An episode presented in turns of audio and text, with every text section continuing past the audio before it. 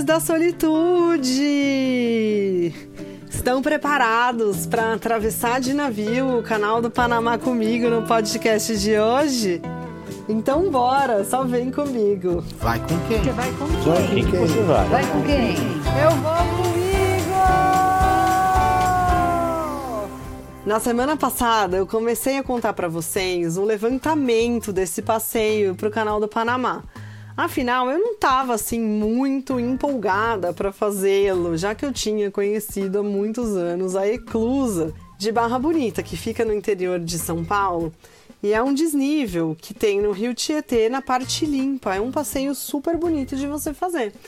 E aí eu falei, ah, nem vou, né? Vou fazer outra coisa, já tô em outro país, pra que que eu vou ver esse negócio se eu já vi um que é menorzinho, mas tem ali a mesma linha, né, de funcionamento. Falei, ah, não, nem vou.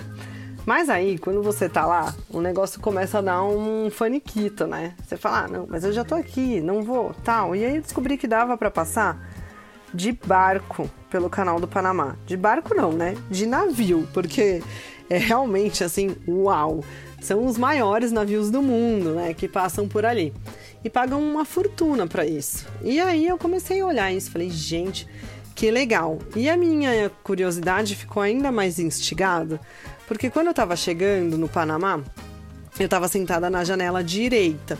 Então eu tinha vista para todo o mar, eu não tinha vista do continente na chegada, mas eu vi logo de manhã uma fila enorme de navios enormes. Então pensa, se você tá no avião e você olha para baixo e o navio realmente é enorme, ele realmente é enorme, né? Porque na escala tudo é diferente. Então, uau, né? Aí eu falei, não, então eu preciso ir no canal, nem que seja para fazer uma coisa diferentona, que é o tipo de coisa que eu adoro. Uhul!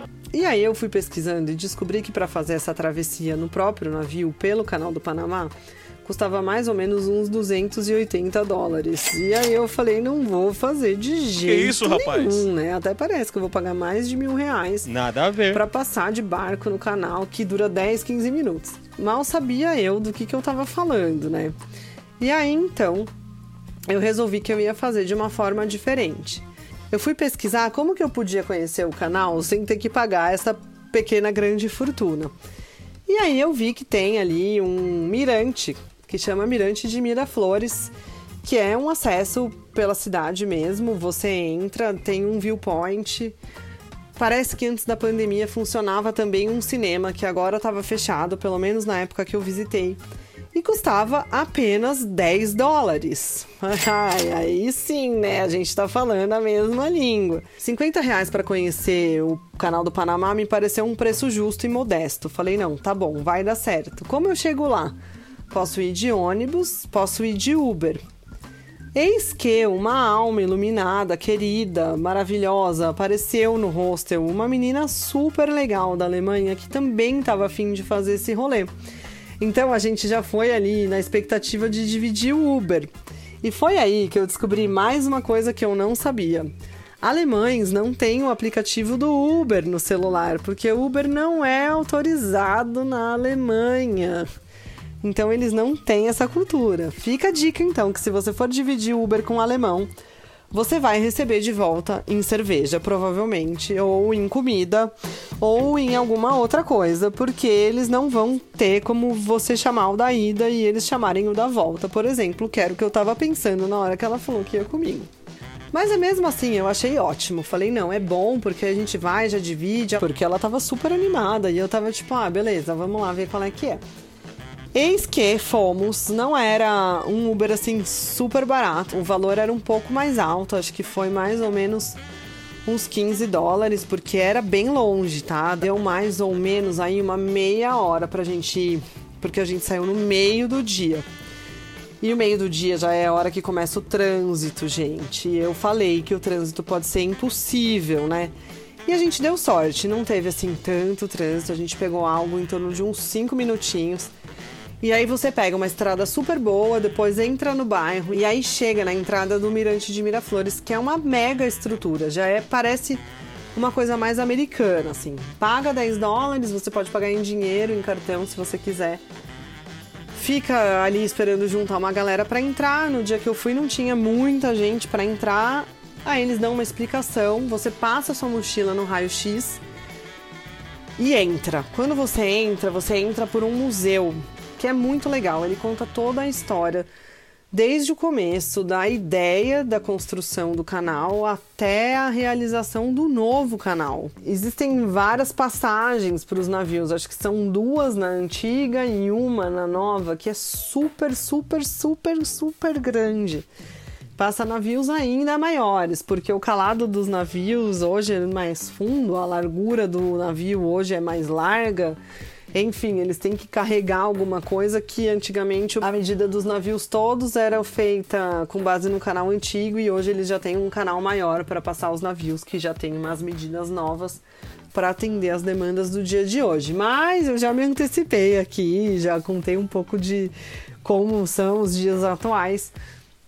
E quando você entra no museu, é importante que, se você gosta da história, você preste atenção em tudo, porque você pode ir, é sentido único, você não pode voltar. Então tem fósseis, eu vi um dente de rinoceronte que eu achei super legal. falei, gente, onde que ia ver um dente de rinoceronte? E ele estava enterrado lá, então assim, fruto da Pangeia, provavelmente. É muito legal você começar a pensar e viajar na história. Mais maluco ainda é você ver quando começa a operação. Tipo, a ideia, o plano dos engenheiros e a galera indo lá executar e cavando um buraco que vai ligar o Oceano Atlântico no Oceano Pacífico, porque é isso que é o Canal do Panamá. Construíram um lago, né? Fizeram, represaram uma água ali para a entrada do Oceano Pacífico mas, meu, você vê as fotos da galera cavando ali, com uma contenção de cada lado, e eu ficava pensando, meu Deus, esses caras são totalmente malucos, porque se essa barragem arrebenta, já era, não dá tempo de nada, né? É você pedindo pra tomar um tsunami na cabeça. E eles lá trabalhando. E a primeira vez que eles tentaram construir o canal do Panamá, quase todos os trabalhadores morreram de febre amarela, de malária, de tudo, porque os mosquitos ali eram impossíveis. Então eles tiveram que fazer uma nova tentativa tiveram que fazer uma dedetização master no país para daí então conseguirem fazer o canal que hoje é o antigo, mas que é utilizado para caramba e cujas comportas datam de 1913. As portas são de ferro, são as mesmas ainda. Então assim, é bem interessante. Aí hoje é feito quase tudo automaticamente, né? Óbvio, tem um pouco de supervisão, mas a eclusa funciona por si só e é por sistema de gravidade. Então, quando você chega lá em cima, né, termina o museu, tem escada rolante, tem acessibilidade, é super legal, tem ar condicionado, graças a Deus. É bem estruturado, a história é bilíngue, você consegue ler em espanhol e em inglês tem fotos, é bem interessante mesmo. Eu gosto de museu, eu gosto de história, eu fiquei fascinada. Foi muito legal porque eu não conhecia, eu sabia mais ou menos, mas eu não conhecia a história tão a fundo. E quando eu cheguei lá em cima, tem um viewpoint, na verdade, um lugar para você observar o canal. Aí sim, meu coração bateu mais forte. Eu falei, meu Deus, ainda bem que eu vim. É muito legal, gente. Então, a gente tá falando de uma pessoa que tava totalmente desestimulada, zero vontade de ir. Preguiça. E quando eu cheguei lá, o negócio é massivo, é gigantesco, é imponente, magnífico, tudo. É muito, muito grande. O funcionamento é incrível. Cada vez que a comporta fecha e o desnível de água é completo, são 100 milhões de litros de água que entram ali. E assim, em meia hora sai de um super buraco, porque a eclusa são as portas, né, que enchem de água, vai basicamente. Enche e esvazia. E a água faz esse movimento. Então são 100 milhões de litros de água para encher e depois você esvazia 100 milhões de litros de água. E o navio ele sobe e desce, ele faz o desnível, porque entre o Oceano Atlântico e o Pacífico fica a eclusa e tem um desnível. Então o Atlântico está aqui olhando de frente para Miraflores, né? Olhando de frente para as eclusas do lado direito e o Pacífico está do seu lado esquerdo. E os navios eles vêm e eles são muito grandes, gente. É navio de grão, é navio de container, mas é coisa que é surreal de grande. Uau! E eles passam o dia inteiro? Não! E aí tá outra dica: você tem que prestar atenção no horário que você vai visitar, porque pode ser que você chegue lá e você não veja passar absolutamente nenhum navio. E você vai ficar a não ver navios. Pega essa piadinha, né? Muito boa. Adoro piada besta. E aí, você chegando no horário certo, como eu cheguei no horário certo, tinham muitos navios. E é muito realmente legal. É uma super operação. Tem as locomotivas que puxam o navio. O navio tem todo um funcionamento diferente dentro da eclusa, e daí de repente você vê aquele navio enorme, super alto na sua frente, e aí ele tá piquititico, porque ele desceu muitos metros, porque a água desnivelou e ele já tá chegando no Oceano Pacífico. Enfim, é encantador, juro. Assim, eu fiquei que eu não queria mais ir embora de lá. Mas eu precisava porque já tava quase na hora de fechar e eu ainda tava por ali. Eu curti muito mesmo o lugar, assim. E eles ainda falaram que tinha um tempo para ficar nesse deck de observação ali em cima. Mas como era um dia que estava tranquilo, não tinha quase ninguém, então eles nem estavam controlando. E fica uma pessoa contando a história, né, da eclusa, contando o que está acontecendo. E aí passa o prático, né, do navio, que é o comandante, que é específico do canal do Panamá, que é ele que manobra os navios ali dentro, eles passam dando tchau pra galera, faz um showzinho, enfim, é muito divertido. E aí, na hora de sair, se você quiser, tem um outro deck lá embaixo, que eles falam que na verdade você tem um tempo para ficar no de cima e depois o de baixo é liberado. E aí você fica exatamente no mesmo nível dos navios. É bem legal também para ver a magnitude dos navios que passam por ali, mas eu pessoalmente gostei mais de ver tudo de cima ali acontecendo.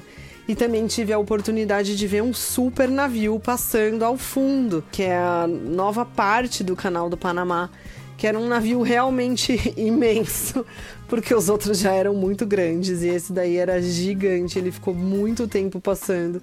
Parecia um trem ali que não acabava nunca. E foi bem interessante, uma experiência bem diferente, bem divertida para gente que não está acostumado e para quem é amante das obras de engenharia também, ou fica fascinado ou intrigado por essas coisas que mexem com a nossa cabeça e com a capacidade do ser humano de desenvolver coisas maravilhosas, né? Então, assim, eu fiquei uau, fascinada realmente. Achei que foi um ótimo passeio reservaria aí pelo menos meio dia para fazer isso. E aí na saída tem uma lojinha, né, para você comprar uns souvenirs que eu considerei que poderia ser melhor, né, pelo lugar que é e tudo mais. Mas você encontra boas coisas por lá também. E aí na hora de sair de lá, que estava fechando o lugar e é um lugar mais afastado, precisava chamar um Uber e não conseguia encontrar Uber de jeito nenhum, só tava dando que não tinha carro disponível. E a gente estava muito longe de casa. Eu e a minha amiga alemã, que estava junto comigo, precisávamos ir embora e não tava dando jeito e não tinha ônibus para voltar. E a gente ficou um tempo lá nessa saga. E como essa saga terminou, eu conto para você no podcast da semana que vem. Então prepara sua mochila para quando te perguntarem, vai para o canal do Panamá com quem, você fala: "Eu vou comigo" e ouvindo o podcast Eu vou comigo. Vai com quem? Você vai com quem? Vai com quem? Vai com quem? Eu vou